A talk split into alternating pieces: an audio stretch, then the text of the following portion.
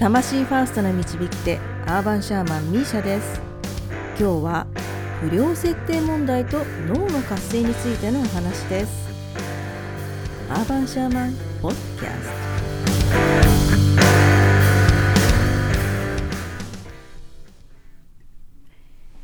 えー、不良設定問題、うん、何やら難しそうな言葉が出てきました。えーと、不良設定問題ってね、えー、私たちがこの脳を活性させていく上では結構重要だったりします。人間が人間たるゆえんというか AI がねどんなに発達しても人間ほどにはなれない大きな案件っていうのがこの不良設定問題なんですね。一言で言えば正解のない問題のことです。えっ、ー、とね私は箱庭療法士でもあるんですが健常者向けに箱庭療法をセラピーとかヒーリングの一環で行っているんですね。でその現場で取り上げられることをこう簡潔に述べるのであれば結局この不良設定問題につながることが多くてね。まあ、これはあのとても本質的なことで例えばいかに生きるのかなぜ生まれてくるのかなぜ死ぬのかそういう本質的なところっっていうかその本質的な問題には正解がないんですよね。人間の人生って一言で言っても社会や世界を見てみても正解不正解で割り切れることなんてほんのごくわずかで多くが答えのない世界だと思います。えー、私たちは自分の人生や社会とか世界をね完璧にコントロールすることっていうのはできないですよね。特に生と死をめぐることに関しては例えば自分で死を選ぶことだったり安楽死であったりとか臓器提供臓器移植人工中絶であったり出生前診断とか、うん、あらゆる人がねこう思うっていう考えは述べているけれどもどれも正しくてどれも正しくないみたいなね。基本的人権という考えに基づいて物事のようを考えるけれど何かしらの団体に属していてそこでの規律があったりあるいは家族がいたり友達だったりその人を応援しているたくさんの人たちがいたりすると当事者個人の問題だけではなくなってくるんですよね。ではその体は一体誰のものなのか命は誰のものなのか常にこのような問いが生まれてきて、そこには明確な答えって出せません。ひとまずのとかとりあえずのといった棚上げ的な答えは出せてもね、これっていうことにはならないですよね。これが不良設定問題。東日本大震災が来た時、私はスピリチュアルケアの研修を4年ほど受けていたんですね。スピリチュアルケアあるいはヨーロッパではパストラルケアとも言われたりするんですが終末期とか末期をはじめとする患者さんの人生の振り返りやどのようにこの先迎えるのかに寄り添ったりします。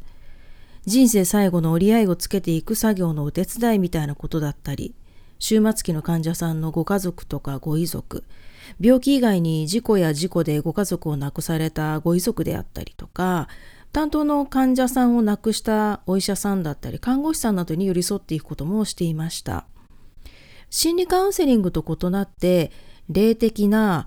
うんまあ、スピリチュアルって言っちゃうと日本ではちょっと軽い感じになってしまうのであえて霊的なと言いますけれども、まあ、人によっては宗教的なアプローチで寄り添ったりもします。まあ、こういう現場って本当にね不良設定問題だらけの現場です。こうすればよかった、ああすればよかった、あるいはしなければよかったんだろうかとか、どうしたらよかったんだろうかとかね。で、東日本大震災の時は、まあ、水がね、なかなかその病院に届かなくて、その自分の透析を断った患者さんがいたそうなんですね。で、まあ、その決断にはご家族の承諾も必要で、最終決定は長男さんに任されたそうです。まあ、結果、透析はストップしたんですね。で、まあ、病棟の同じ透析患者さんたちの心中も複雑だったと思うんですが、まあ、これによってそのお父様が亡くなって、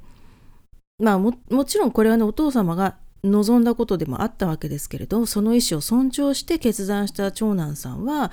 まあその後ね本当にそれが良かったのかってずっとずっと悩み続けていたそうです、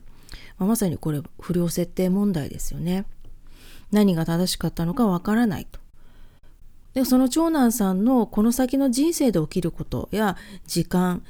その中での出会いや経験によってその長男さんなりの答えが出てくることを信じていくしかないまあそんなことあるんですよね。